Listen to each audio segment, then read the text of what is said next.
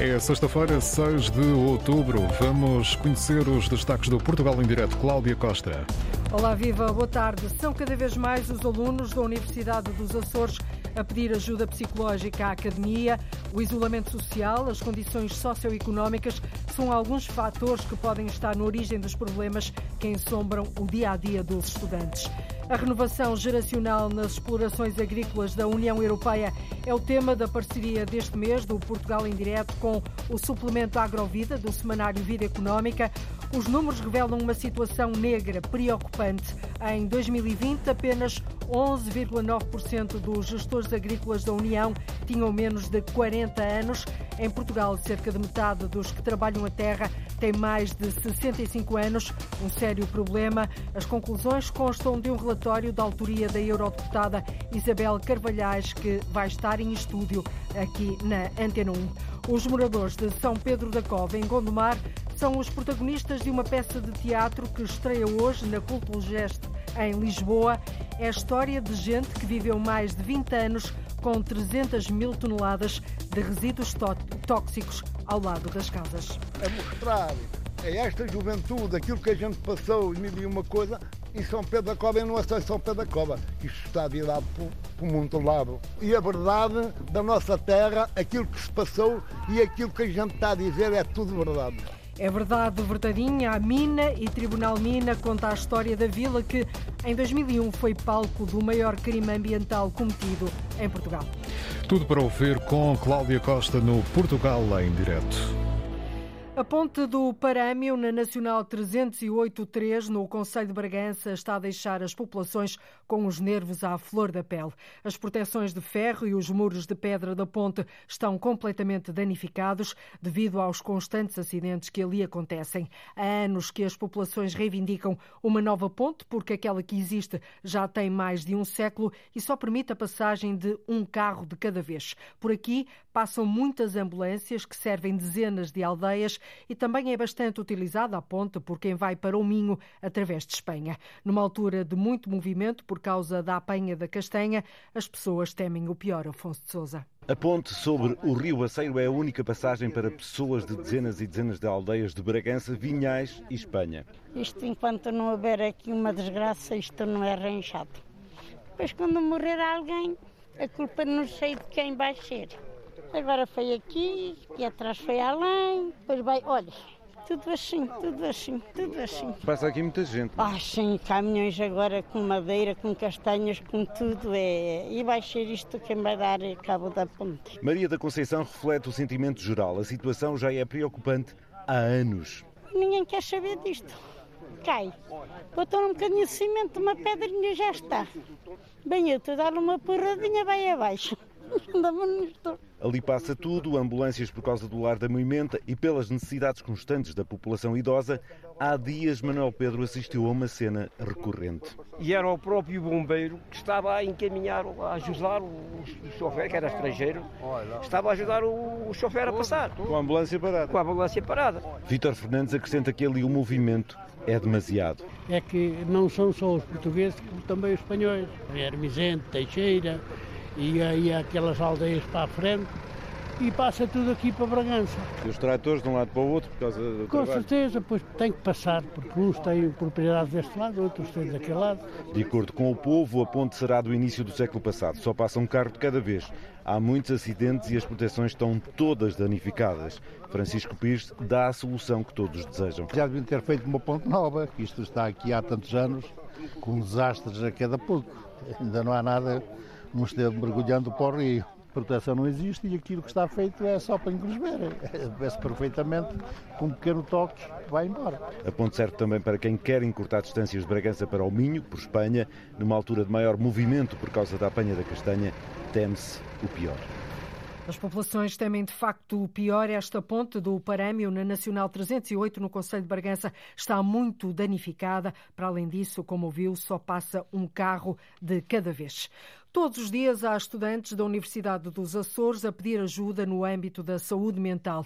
Não param de aumentar os pedidos de ajuda psicológica. A Academia tem vindo a fazer protocolos com várias clínicas privadas para dar resposta às necessidades. A normalização da procura por ajuda psicológica pode ser um dos motivos para este crescimento, mas o isolamento social e as condições socioeconómicas dos alunos também podem estar na origem dos problemas dos estudantes. Linda Luz. Problemas distintos entre estudantes deslocados e residentes. André Pinto é psicólogo há um ano que tem vindo a acompanhar os jovens universitários. Desde o isolamento que vem também da particularidade de estarmos numa ilha, o isolamento, a insularidade da componente social e termos que apanhar um avião para podermos ir a algum lado, penso que também é um fator preponderante aqui, principalmente para os alunos que vêm de, do continente. Muitos alunos açorianos não têm, o status socioeconómico é baixo, não têm um apoio eh, familiar eh, como gostariam de ter, eh, os casos não só de isolamento, mas também das ansiedade de separação, eh,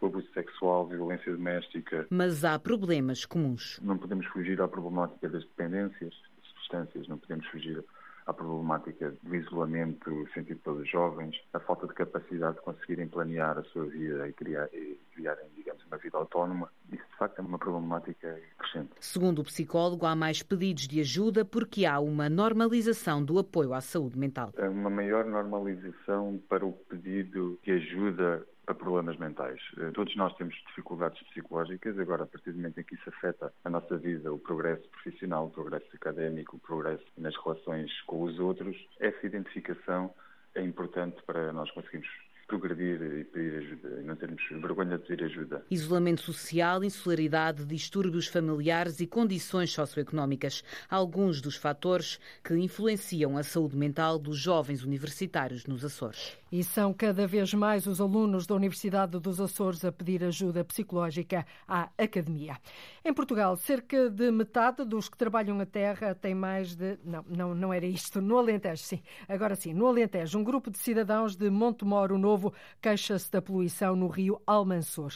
Todos os anos, o rio sofre com descargas ilegais. A mais grave aconteceu há dois anos. Uma avaria na da cidade levou mesmo ao despejo de 300 toneladas de detritos detritos no curso de água. A Associação de Moradores do Rio Almansor diz que a ação de limpeza não terminou, não ficou concluída e, por isso, o Paulo Nobre, o rio, continua poluído.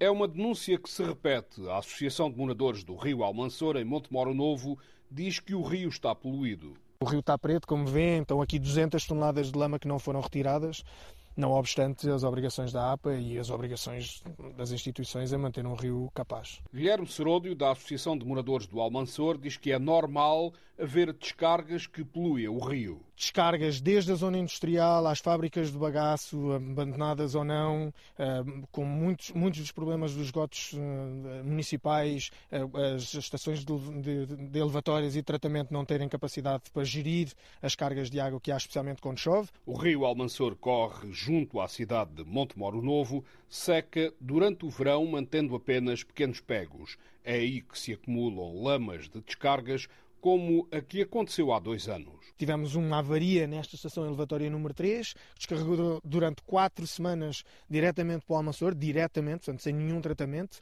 tal ordem que encheu este pego, que tem 130 metros de comprimento, com 2 metros de lama e fez uma maré negra. Uma maré negra provocada por 300 toneladas de lama que Guilherme Seródio afirma não terem sido totalmente retiradas. A Agência Portuguesa do Ambiente obrigou a Câmara das Águas do Alentejo a virem limpar. Foi um processo que demorou 7, 8 meses de organização entre a sociedade civil e a Câmara e quando chegaram aqui tinham 300 toneladas de lamas sujas que há descargas diretamente das elevatórias para o rio, 300 toneladas que tinham que levar deixaram 200 toneladas a meio, tiraram umas fotografias, fizeram um aproveitamento político imenso, não referiram o papel da, da sociedade civil e foram-se embora sem mais explicações. Perante estas acusações da Associação de Moradores do Rio Almansor, a Câmara de Montemoro Novo diz em comunicado que durante a limpeza se percebeu que a acumulação de detritos não era tão grande como se supunha. Explicação que não convence os defensores do rio. Disseram que não conseguiam chegar ali ao meio, que é manifestamente falso, porque dá perfeitamente. Era uma retroescavadora gigante com 14 metros de braço que facilmente sobe este barranco aqui. Orçamentaram joppers, que são aspiradores hídricos, para poder tirar as lamas, nem sequer apareceram. Guilherme Seródio apenas espera agora pela próxima descarga no Almansor. Os esgotos em Montemor, como em tantas cidades e vilas em Portugal, são unitários, quer dizer que o esgoto doméstico e o pluvial correm lado a lado, por isso cada vez que chove nem sequer podemos desforçar a chuva, porque começa imediatamente a descarregar aqui. Acusações e preocupações da Associação de Moradores que a Montemoro Novo defende a limpeza e a conservação do rio Almansor. Uma associação que não se cansa de denunciar estes atentados ambientais diz que continuam 200 toneladas de lama por retirar no rio Almansor, no Alentejo. De Viseu a Oliveira de Frades, passando por Vouzela e São Pedro do Sul. A ecopista do Voga abre hoje, oficialmente, esta sexta-feira. São 65 quilómetros de natureza que aproveitam Fátima Pinto, o antigo ramal ferroviário.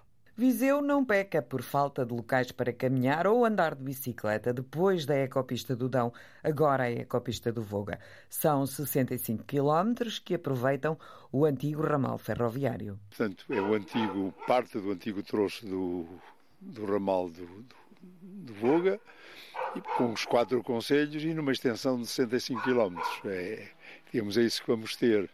E, naturalmente que tivemos aqui alguns constrangimentos no, no, canal, no antigo canal ferroviário, mas que foram resolvidos uh, atempadamente e, portanto, é, é, digamos, uma, uma ecopista é, que foi feita e, e foi, digamos, assim, assim decidido que seria este sistema de low cost, digamos assim. Ela é em, em percurso natural, terra batida, de Viseu a Oliveira de Frades, passando por Vozela e São Pedro do Sul.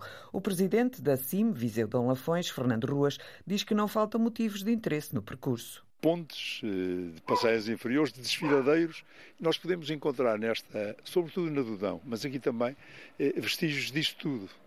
Na Dudão até temos uma, uma, uma ponta Eiffel. Portanto, além de um túnel, além do desfiladeiro, aquela zona apertada ali na, na na, na, zona de Santarinho, portanto, é possível encontrar tudo aquilo que agora os caminhos de ferro novos já não têm. E o comboio continua a ser uma pedra no sapato dos vizienses. Muitas das estruturas entraram em ruínas e as silvas cobriram o que sobrou das linhas, agora recuperadas e com outra vocação. Mas a cidade continua à espera de ver passar o comboio. Eu lanço daqui um repto. Se o Estado Central quiser fazer aqui a ferrovia, pois que a use, que está cá. Acha que é possível? É viável? Não naturalmente que nem, nem, nem os troços de, de, de, então davam agora resposta. Veja lá que o, o, comboio antigamente de Viseu a Santa Comadão demorava duas horas e tal, não era possível. Não era possível, portanto, se quiser é, utilizar, ser uma, uma, uma, linha nova, aliás, de acordo com o Plano Nacional Ferroviário. E, portanto, esta de qualquer das maneiras, ficou preservada. 65 quilómetros de ecopista que unem vários conselhos. Vem complementar e unir-se à ecopista do Dão, com 50 quilómetros de Viseu a Santa Comba. A abertura é esta sexta-feira.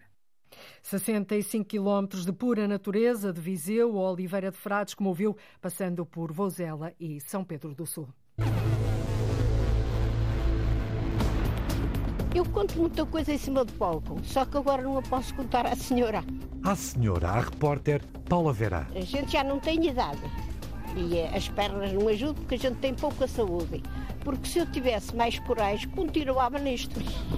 E está lá a coragem nestes ecos das minas em Paulo.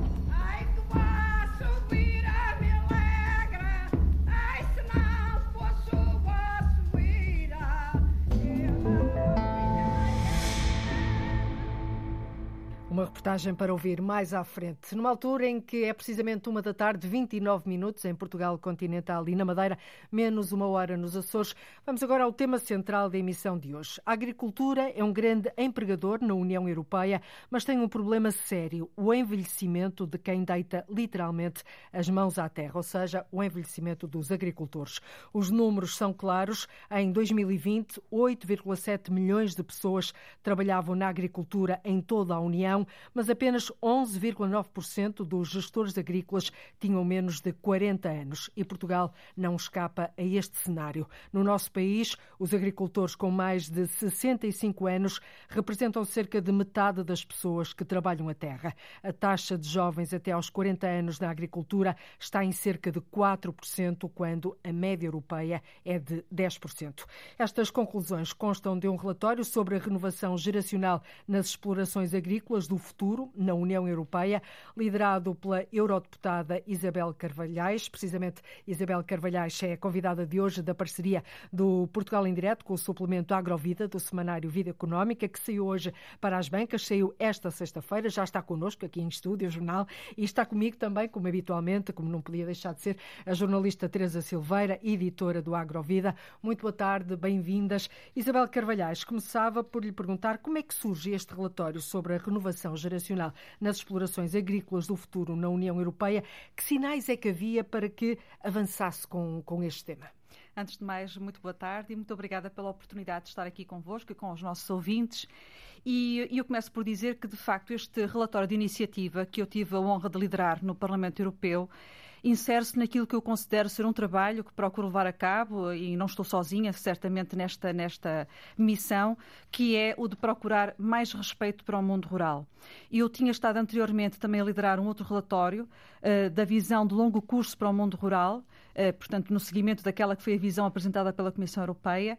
E este, este relatório foi extremamente oportuno porque se encadeia no trabalho anterior de uh, procurar aprofundar um problema central, estruturante, sério, muito, sério. muito, sério. muito sério, do mundo rural, que é de facto a dificuldade e, e o mundo rural não tem tido o respeito que devia? É, merece mais respeito a nível europeu, certamente.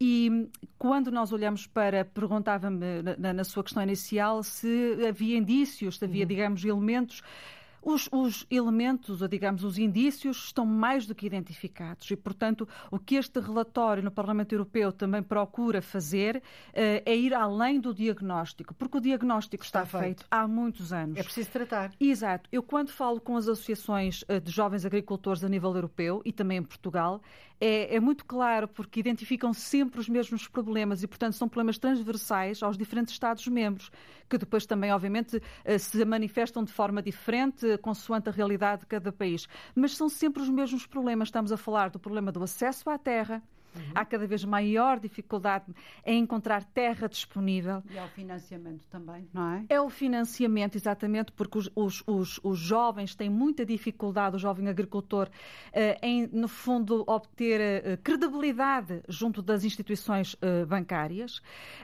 e, e depois tem... há também um problema que eu penso que, que, sim, que perpassa no vosso relatório, que é a incerteza da rentabilidade económica do investimento. Sim, sim. sim. É, é, digamos, isso é transversal também a todas as, as críticas, digamos, e preocupações que os jovens agricultores nos, nos transmitem.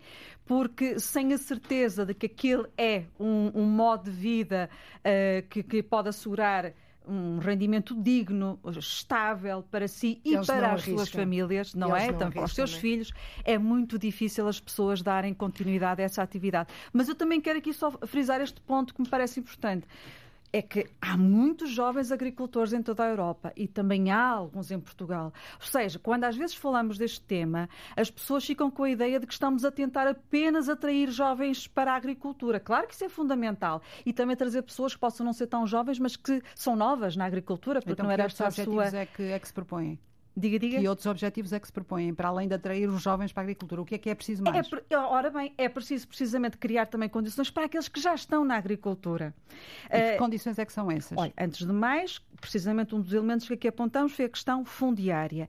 É essencial que a nível europeu haja muito mais transparência dos mercados fundiários, que haja também uma harmonização das regras da legislação relativamente à, à, à, comercialização, ao acesso às terras. Isto não quer dizer, e fica aqui esta nota, que estamos aqui contra as competências uh, dos Estados-membros, porque obviamente que os Estados-membros têm competências nesta área e não se trata de, de, de diminuir o seu papel, mas há toda uma margem para compatibilizar essas competências com uma harmonização a nível europeu para travar aquilo que, felizmente, no nosso país ainda não vamos encontrando, mas que já é muito frequente noutros Estados-membros. Estou a pensar, por exemplo, na Roménia, que é a concentração de terras em mãos de proprietários que, por vezes, são, são, são desconhecidos. E, por outro lado, também há boas práticas. Por exemplo, mas, a França. Mas é o risco que nós corremos também? Eh, não digo isso, não digo. Temos é que estar atentos, estamos a falar ao nível europeu. Isto é uma questão e estratégica. Que em prevenção. É? Exato, porque isto é uma questão. Vamos lá ver. O respeito pelo mundo rural, a, a, a renovação geracional na agricultura, todo o futuro da agricultura é absolutamente estratégico, são pontos estratégicos da União Europeia. Nós só e começamos... para a sustentabilidade de um setor e dos países, Exatamente. porque sem agricultura também não vivemos. Não é? Exato. Nós só começamos verdadeiramente, e eu notei isso quando, depois de ter chegado ao Parlamento Europeu, foi a partir da pandemia e, infelizmente, com a guerra também que está a decorrer ainda na Ucrânia, que de repente as opiniões públicas europeias pareceram que despertaram todas para, para o facto de que a agricultura é fundamental e que é uma dimensão estratégica da própria uh, União Europeia. E, portanto, tudo aquilo que estamos aqui a tratar a nível europeu também é relevante para nós. Pode não Sim. ser algo que nos diga, por exemplo, a questão da concentração das terras que estávamos a referir. Bom, não, não será tão problemático para nós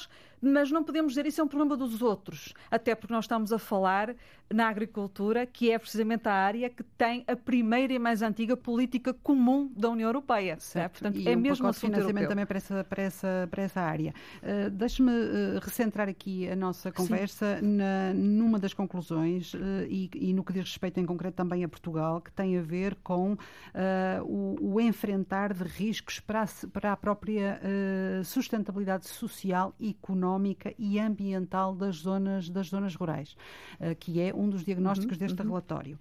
Uh, como é que nós articulamos isto, uh, ou melhor, como é que nós mitigamos estes riscos, tendo em conta também a necessidade que temos de alimentar cada vez mais uma uhum. população que está em crescimento e que é preciso e que precisa de alimentos. Como é que, por um lado, atraímos mais jovens para renovar gerações na agricultura e, por outro lado, produzimos mais mais alimentos. Tudo isso está, de facto, interligado e, e, há um aspecto aqui muito, muito importante. Uh, nós, quando falamos na agricultura, não podemos esquecer, uh, e por isso é que eu comecei precisamente por falar no respeito pelo mundo rural. A agricultura exerce-se num contexto. Esse contexto tem de ter condições uh, para manter, para atrair os jovens e para manter as pessoas que já habitam no mundo rural. A ausência de pessoas no contexto rural que muitas vezes se traduz na ausência de, de, agricultores, mas não só, porque a agricultura é um elemento estruturante do mundo rural, mas não é o único. Há outras atividades muito importantes da economia rural. A ausência de pessoas tem, de facto, como dizia bem, um impacto que não é apenas económico, obviamente que é aquele é que... social. Social, sem dúvida, e ambiental. E, se nós dissermos às pessoas, elas sabem todas perfeitamente o que é que isto significa, trocado por miúdos. Se nós dissermos uh, com, para falarem uh, como é que era antigamente nas zonas onde existiam pastores, por exemplo, elas dirão, ah, os terrenos estavam muito mais limpos uhum. uh, e, portanto, havia que. No fundo, estão a dizer o quê? Aquilo que nós, num palavrão mais complicado, que é o de prestação de serviços ecossistémicos. É exatamente. No fundo, era, era isso que acontecia. É um Estes pastores, já... exatamente, era isso que acontecia. Mantinham os terrenos mantinham limpos. Mantinham os terrenos livres. Mesmo em termos de prevenção de incêndios, não é? Tudo isso, tudo isso. E, tudo portanto, há, há um impacto ambiental tremendo. E mais, por exemplo, quando nós falamos, e isto também é bom dizer, sobretudo porque muitos dos nossos ouvintes certamente têm esta ligação ao mundo rural através dos seus avós, mas têm uma vida, sobretudo, urbana, enfim, é fruto dos tempos e é compreensível. Uh, e convém dizer, por exemplo, se nós pensarmos uma paisagem absolutamente maravilhosa como o Sistelo, aqui no norte de Sim. Portugal, coisa, é maravilhoso. Aquela paisagem existe precisamente na combinação entre a natureza e a ação dos homens e das mulheres que, que, lá habitam. E, portanto, sem aquela população, sem a sua pecuária extensiva... Não tínhamos o Tibete português. Exato, Bom, mas, não mas... existia. Portanto, os impactos são, de facto, económicos, são sociais, porque é todo o abandono das terras, o isolamento das populações, a morte dos povoamentos, e depois também são os, os, os impactos ambientais. Certo, mas para que não haja esse abandono, e para que as pessoas tenham de facto, as pessoas e os jovens em particular, tenham essas condições de se fixarem nas regiões mais eh, interiores do, uhum, do, do, do uhum. território, é preciso que elas tenham uh, não só o acesso à terra, o financiamento, tudo aquilo que, de que falávamos no início, mas também outras condições para se fixarem, Ora nomeadamente bem. ao nível do sistema de saúde, ao nível do, do, próprio acesso à internet, que em algumas regiões do país ainda, ainda, ainda é questionável, uh, próprio, o próprio acesso à educação, uh, à oferta cultural, etc. que articulação é que é preciso fazer, desde logo, entre o Ministério da Agricultura, que é que tutela, que é o Ministério que tutela a agricultura, a articulação que é preciso fazer com outros ministérios, nomeadamente coesão territorial, economia, entre outros? É, enfim, eu Saúde, que, sim, educação. Eu sim, temos aqui vários planos de resposta. Uh, começando até pela última parte, eu diria que essa articulação vem sendo a ser feita e deve ser reconhecida. Uh, eu, com toda. Acho que, enfim, também temos que, que, saber reconhecer com toda a humildade o esforço que está a ser feito. E não é em quatro ou oito anos, enfim, que se revertem que se invertem, melhor dizendo, aquilo que são problemas estruturais de há, décadas e décadas no nosso país. Eu acho que tem havido esse esforço de articulação entre o Ministério da Agricultura e o Ministério da Coesão Territorial. Nós temos uma Secretaria de Estado para a Valorização do Interior, que tem feito muito esforço, muito trabalho também nessa área. É Mas digo, tem sentido efeitos práticos dessa articulação entre ministérios? Eu, se calhar, tenho uma visão e eu procuro sempre sair um bocadinho da bolha, mas a minha visão, provavelmente, até é, enfim, talvez porque eu vejo sempre o copo meio cheio e sou muito otimista, mas a minha visão também, reconheço, é um bocadinho condicionada por aquilo que eu vou visitando. Eu procuro muito estar no terreno. Apesar de estar em Bruxelas, procuro sempre, durante a semana, sextas-feiras, sábados, enfim, venho sempre, venho semanalmente sempre a, a, a, Braga e faço muito percurso pelo, não apenas pelo meu distrito, mas pelo norte, um bocadinho atrás dos montes, enfim, eh, dentro daquilo que são as minhas possibilidades, porque de facto não, não se consegue estar em muitos sítios ao mesmo tempo. E aquilo que eu vou vendo, de facto, são resultados práticos dessa articulação. E são exemplos Quer dar um muito... exemplo ou dois? Ah, eu não, se eu der exemplos, posso estar a incorrer no, no risco de algo, alguém se ficar ofendida porque falou daquele projeto e não de outro projeto. Olha, mas quero dizer, por exemplo, e, e eu acho que é importante as pessoas também terem essa, essa noção. Uh, nós temos um trabalho, já agora, de, no, no, campo científico e tecnológico a nível nacional. Nós temos politécnicos, temos universidades que estão a trabalhar e estão a fazer a, a entrega concreta de, eh, de instrumentos, de, de, produtos, de serviços que realmente fazem a diferença na vida dos agricultores. Uhum.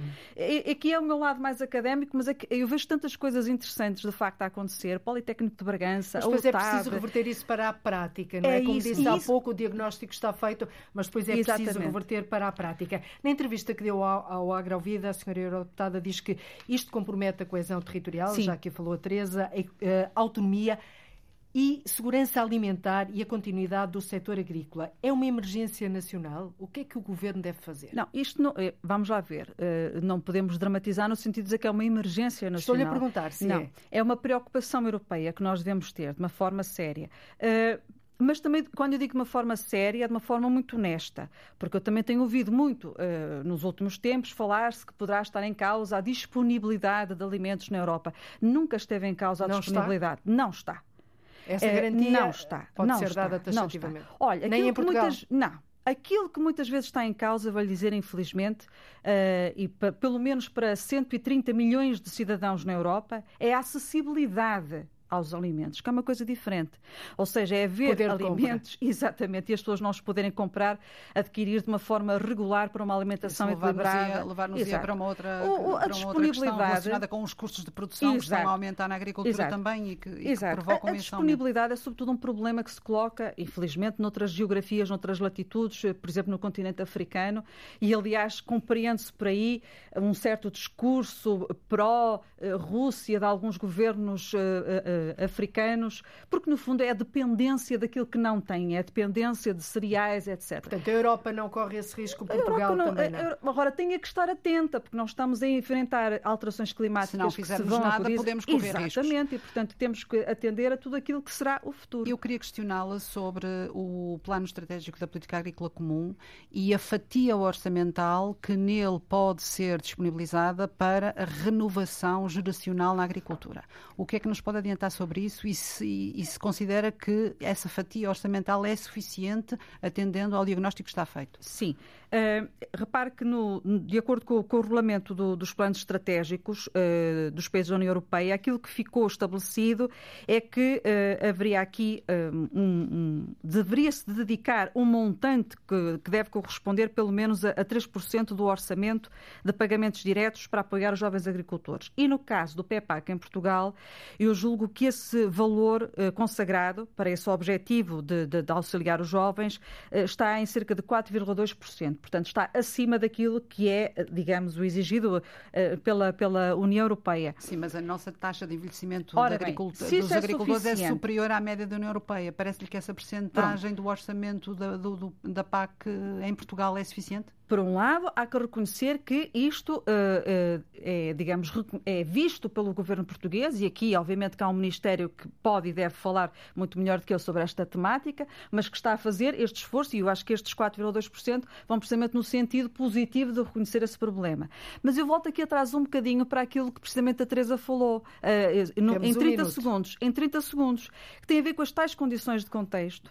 É, ou seja, nós podemos ajudar os jovens, ajudá-los no acesso à terra, ao financiamento. Uh, podemos pensar até aqui mesmo aqui as questões de, de, do, do, do, prémio à primeira instalação, uh, muitas coisas. Mas o contexto se à volta das pessoas, no sítio onde elas estão, no seu espaço rural, se elas não têm acesso a serviços de saúde, a serviços eh, para as suas crianças, serviços de educação, serviços para lá. os mais idosos, conectividade, mobilidade, eh, serviços de lazer, de cultura, torna-se muito difícil. Muito difícil. E é importante que esta é uma questão, sobretudo, de coesão territorial. Para fecharmos, para fecharmos, uma última questão. Este relatório que liderou vai ser agora votado uh, a meados de outubro na sessão plenária de Estrasburgo. Exatamente.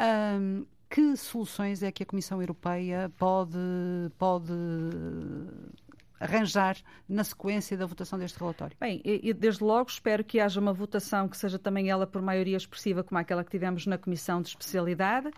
A Comissão Europeia vai ter de se pronunciar sobre este relatório de iniciativa. Nós esperamos que aquilo que de alguma maneira nós apontamos como medidas, tão simples como a criação mesmo de um, de um, de um observatório para as terras, eh, possa de facto ser possa avançar em propostas futuras legislativas da, da, da Comissão Europeia, eh, enfim, que seja atendido esse nosso relatório e que haja a possibilidade de dar continuidade no Parlamento Europeu a este trabalho que, que está a ser feito em defesa do mundo rural, em defesa dos jovens agricultores. E nós vamos continuar na pegada, seguramente, deste tema tão importante, não só para a agricultura, como disse, mas para o país, para todos os países da União Europeia. Eurodeputada Isabel Carvalhais, foi um gosto tê-la connosco aqui na Rádio Pública. Boa tarde, até breve. Obrigada. Muito obrigada. obrigada.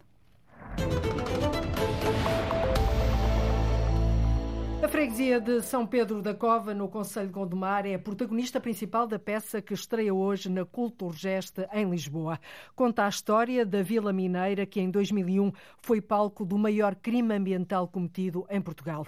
Em dois anos foram depositadas, mesmo ao lado das habitações, 300 mil toneladas de resíduos tóxicos. A população lutou mais de 20 anos para ver sair o último caminhão carregado com resíduos perigosos da antiga cidade Siderurgia Nacional. Na Justiça, ninguém foi considerado culpado. Ora, nos próximos três dias sobem ao palco as histórias de quem viveu este crime ambiental, contadas na primeira pessoa. A repórter Paula Verã assistiu ao ensaio.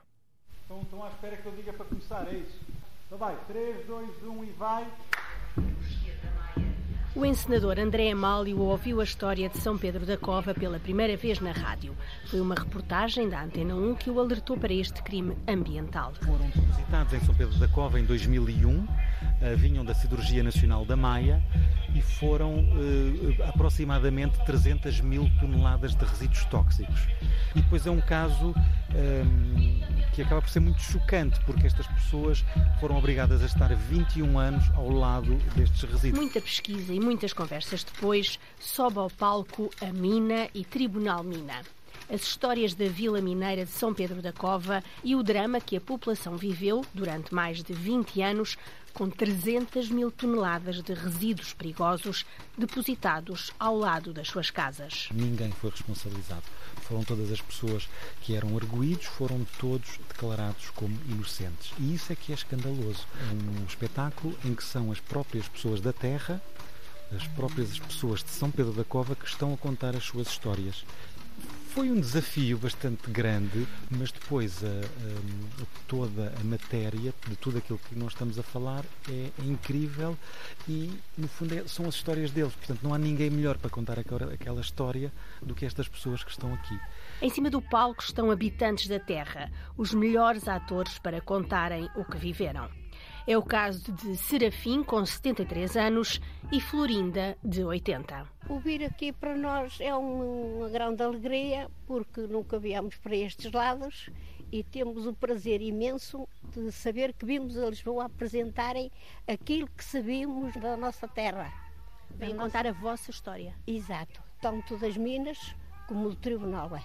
E a senhora gosta de estar em palco? Eu gosto de estar, porque já não é a primeira vez, já atuei por três vezes no Boiavante. A mostrar a esta juventude aquilo que a gente passou, mil e uma coisa, em São Pedro da Cova e não é só em São Pedro da Cova, que isto está virado por, por muito lado. E a verdade da nossa terra, aquilo que se passou e aquilo que a gente está a dizer é tudo verdade. Fomos buscar uma coisa que estava parada, estava esquecida, e nós procurámos ir erguer um monumento que estava a ser enterrado. E nós com a nossa categoria, com todos nós, conseguimos levantar. Começaram a fazer o teatro e temos um teatro espetacular. E o que é que conta em cima do palco? Eu conto muita coisa em cima do palco, só que agora não a posso contar à senhora. É segredo. E digo-lhe, uh, a gente já não tem idade. E uh, as pernas não ajudam porque a gente tem pouca saúde. Porque se eu tivesse mais coragem, continuava nisto.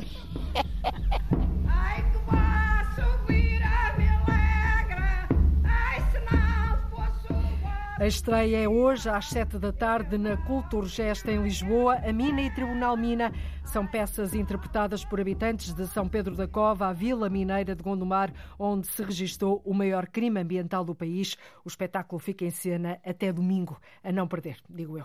Três bombeiros da Corporação da Pampilhosa, no Conselho da Mialhada, estão a caminho do Santuário de Fátima numa caminhada de peso. Cada um leva 30 quilos de equipamento de proteção individual. Eles querem chamar a atenção para o espírito de sacrifício, Carolina Ferreira, e também para a união da missão dos bombeiros.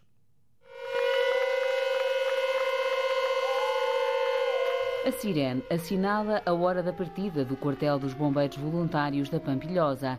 Nesta missão, Francisco, Marco e Ricardo levam o equipamento de proteção individual. Estes 30 eh, quilos atingem-se com todo o equipamento de proteção individual a combate a incêndios urbanos ou industriais, contempla uh, várias peças, tendo ela todo este equipamento escuro, chama-se Nomex, é composto por umas calças e um casaco, com várias camadas. Temos também então um, luvas, uh, capacete, uh, cógula e botas de proteção. E finaliza um aparelho respiratório, que é um Arica, aparelho respiratório isolante circuito aberto, contempla então os 30 kg adicionais ao nosso peso corporal, que nos vai fazer companhia eh, os 100 km da nossa peregrinação. Francisco Esteves é bombeiro voluntário. Esta missão é representar eh, o espírito de sacrifício dos bombeiros portugueses, dos bombeiros voluntários portugueses e a inteira ajuda e a amizade que existe entre os bombeiros, independentemente da associação. Precisamos de união, precisamos de, de amizade para que nos teatros de operações todas as ações sejam do melhor possível. Com Francisco segue também Marco Fonseca. Gostava, desde criança, era vir a ser bombeiro, acima de tudo voluntário. Sou profissional, mas também exerço voluntariado ah, aqui na Casa dos Bombeiros Voluntários da Pampilhosa e é um peso enorme carregar esta farda, eh, não só pelo peso que vamos levar, mas também pelo que ela significa e pelo simbolismo dela. Os três protagonistas seguem acompanhados por outros dois bombeiros a pé e contam com uma rede de apoio, como explica Ricardo Silva. Recebemos vários donativos. Eh, um dos primeiros que nos preocupou foi as dormidas, que temos que agradecer ao quartel dos bombeiros de voluntários de Condeixa fazer outro agradecimento aos bombeiros voluntários de Pombal e de Cardosos, Leiria. Um, temos também recebido algumas doações a nível alimentar. Para o comandante dos bombeiros voluntários da Pampilhosa, João Pedro Marques, é a oportunidade para sublinhar uma mensagem. Chamar atenção para a necessidade de termos mais gente nos bombeiros, gente a chegar ao voluntariado. Estas nossas atividades e a sua visibilidade também servem um bocadinho para chamar, para lembrar às pessoas que podem e devem vir colaborar connosco. E o presidente da Associação Humanitária dos Bombeiros Voluntários da Pampilhosa, Rogério Silva, destaca o espírito da missão. Os três bombeiros que vão representam toda a associação e eventualmente representam todos os bombeiros de Portugal. São, digamos, um símbolo eh, daquilo que, do espírito de sacrifício que os bombeiros têm. Da Pampilhosa, no Conselho da Mialhada, até ao Santuário de Fátima, de quarta-feira ao fim do dia até sábado à hora do almoço. Serão no total cerca de 100 quilómetros e, segundo os cálculos, 27 horas de caminhada. Uma caminhada de peso. Vão ser três dias de puro entretenimento e muita diversão. O Festival Bang leva ao Cais de Gaia o mundo fantástico e a cultura pop. Começa hoje, prolonga-se durante todo o fim de semana. Promete fazer as delícias de quem tem prateleiras cheias de banda desenhada e jogos de tabuleiro e também daqueles que vibram com tudo o que envolve as séries e filmes. E até vai ter, imagine, o trono verdadeiro de ferro, Sara Araújo de Almeida, da Guerra dos Tronos. Entrar no mundo da Guerra dos Tronos é o que promete o Festival Bang, mas não é só neste mundo, há muito mais para ver e experimentar. Os videojogos, há os jogos de tabuleiro, eh, as séries de streaming, banda desenhada, literatura fantástica, mangá, eh, todos esses universos que têm públicos que são comuns e que têm todos eles uma, uma mesma base, que é o storytelling. Quem levanta o véu deste festival em Gaia é um dos membros da organização. Tito Couto descreve ainda as várias atividades. Vamos ter eh, em simultâneo sete salas com atividades diferentes. Podem experimentar jogar um jogo de role-playing, eh, como o Dungeons and Dragons. Podem assistir a conferências. Nós vamos ter a participação do George R. R. Martin, o criador da Guerra dos Tronos. Vão poder assistir a, a conversas com autores de banda desenhada portugueses e estrangeiros. Poderão experimentar videojogos, jogos de arcade, jogos de tabuleiro. Vamos ter uma série de novos jogos e que vão ter também, por exemplo, música. Vamos começar com um grande concerto dos Moonspell.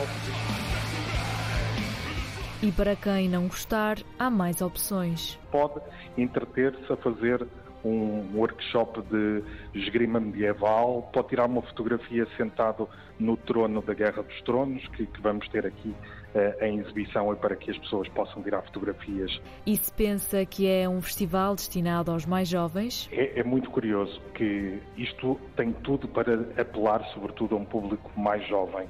O facto é que nós nos temos dado conta de que eh, há gente nos 40, nos 50, nos 60 têm grande interesse. É, portanto, uma atividade para toda a família. O objetivo é que essas pessoas se conheçam, eh, possam trocar ideias, possam eh, de repente fazer amizades e encontrar espaços e clubes, porque são muitos de norte a sul do país, onde as pessoas se juntam para um jogo de tabuleiro, para videojogos, para tudo isso, e aqui é um espaço para criar comunidade e para as pessoas se encontrarem. Para isso, Todos os caminhos vão dar a Vila Nova de Gaia.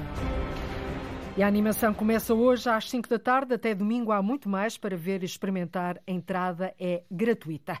Começa hoje mais uma edição do Festival Internacional de Marionetas do Porto para ver há quase duas dezenas de espetáculos de companhias de sete países num cartaz que cruza a memória, a imagem e a manipulação dos objetos. A abertura é mais logo no Teatro Rivoli, no Porto, com um espetáculo João Coraceiro que recupera um arquivo adormecido há mais de 30 anos. No armazém, as marionetas dormem e ele abre-se para despertar memórias de 35 anos e contar as novas histórias do Teatro de Marionetas do Porto. Nós vamos poder reencontrar algumas personagens, alguns objetos de alguns dos espetáculos mais emblemáticos da companhia neste período. É evidente que eles aparecem reinterpretados com uma outra vida e, eh, com isso, produzir novos sentidos. Armazém 88, no grande auditório do Teatro Rivoli, é o primeiro gatilho para as memórias que atravessam fronteiras neste festival. Caso do espetáculo El Mar, explica o diretor Igor Gandra. O mar é conhecer algo que é maior do que nós, não é? E que nos situa na nossa condição humana, não é? Também é uma coisa que abre um horizonte de possibilidades. E nesta peça são os sonhos dos alunos de uma pequena aldeia espanhola, no regime franquista, que fazem um jornal da escola graças ao professor recém-chegado e acabam a escrever sobre o mar que nunca viram, mas imaginam. Queréis escrever lo que sepáis del mar? É uma história real contada por Xavier Bobés e Alberto Conejero, com base em documentos da época, e a companhia Hotel Moderne regressa ao festival para mostrar a ocupação holandesa na Indonésia do século XVII no espetáculo O Nosso Império. Eles trazem-nos uma espécie de maquete uh, do arquipélago entre o teatro de objetos e o cinema, uma vez que são marionetas animadas e filmadas em tempo real. O festival termina em Aveiro com a peça Negative Spaces, onde uma estrutura em madeira forrada a gesso dá lugar ao vazio.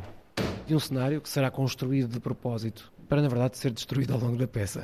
Um, no convívio com os corpos. Um fim desconcertante para começar em branco a próxima edição. Antes, o festival ainda passa por Matozinhos, começa hoje, termina no dia 5 de novembro. E é tudo, nós voltamos na próxima segunda-feira a ligar o país. Passe um bom fim de semana.